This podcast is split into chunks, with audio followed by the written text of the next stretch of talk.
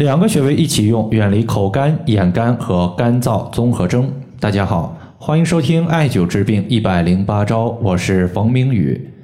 有一位患者他说，我一直有口干和眼干的问题，也去医院做过检查，医院确诊为干燥综合征。平时也用了不少的药物和滴眼液，眼干的情况有所缓解，但是口干一直不理想。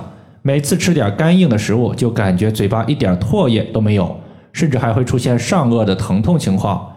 我听说中医的滋阴药物对于干燥有所缓解，但是我用了滋阴药物之后，容易出现拉肚子和腹痛的情况。请问有没有别的方法可以缓解干燥问题？因为滋阴的药物大多数呢，它都偏向于寒凉，肠胃的功能比较差的朋友，如果吃了这些药物，就有可能会出现拉肚子。如果想要通过经络穴位来调节阴液不足的问题，可以多艾灸一些滋阴的穴位。同时的话，补阳的穴位也是不能缺少的。毕竟有阳气、有阴液，阴阳平衡，它才是健康的基础保证。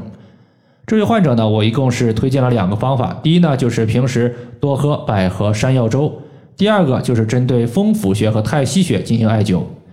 到目前为止，这个患者已经调理了将近有三个月的时间，口中的津液已经出现，正常的饮食不会再有口干舌燥的感觉，眼干也没有问题了。当然，只要在一天之中他经常看手机的话，眼干的情况还是会偶尔出现的。这组穴位呢，对于皮肤干燥、口干、眼干、鼻腔干燥这些阴液缺乏的患者都是有一定帮助的。接下来呢，咱们先说粥品的问题。粥品的话，大家可以取百合二十克、山药三十克、大米适量，直接煮粥就可以了。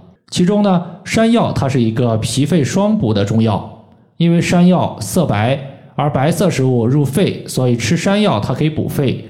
再加上肺主皮毛，皮肤干燥、毛发干枯的患者经常食用山药，它有滋阴润燥的效果。同时的话，山药的味道它也是甘甜的。我们经常说甘味食物入脾，所以山药它有健脾益气的功效，尤其是适合于长期的服用。你像对抗脾虚腹泻、小便频繁、形体肥胖的患者都特别适合。百合的话，我们在润肤止咳的时候经常会用到，尤其是在秋季咳嗽的情况特别多，这个时候呢，人还容易出现皮肤的干燥、皲裂、口干，包括咳嗽少痰。这个时候呢，用百合煮粥或者是泡水可以解决这种情况。山药和百合相互搭配，一方面可以健脾生血，另外一方面可以滋阴润燥。接下来呢，咱们说一下太溪穴。太溪穴作为肾经的原穴，也就是肾经的精气最为旺盛的地方，而肾五行属水，所以艾灸太溪穴，它可以充分发挥太溪穴补水的功效。有的朋友经常感觉口干舌燥，但是喝了很多水也不解渴，主要原因在于阴液缺乏，这是典型的肾阴不足之症。而肾乃先天之本，艾灸太溪穴可以补足肾阴，就是在补足身体先天的阴液，先天的阴液充足了。而后就可以滋养我们的五脏六腑和五官口鼻。另外的话，太溪穴它对于骨骼疼痛整体效果的话也比较不错。比如说脚后跟疼痛，我们就可以艾灸脚后跟旁边的太溪穴来解决。还有就是我前段时间呢也碰到一位在运动过程中用力过猛导致腰部急性扭伤的患者，他就是重点艾灸了疼痛部位手三里穴和太溪穴，过了没两天，疼痛情况就消失了。太溪穴，它是在足内踝的最高点和脚后跟连线的二分之一处。第二个穴位叫做风府穴。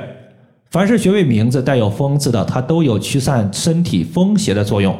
比如说，在骑车的时候受风感觉头痛，受风寒感觉感冒，身体内热发生的肢体颤抖，它都可以考虑用风府穴来进行解决。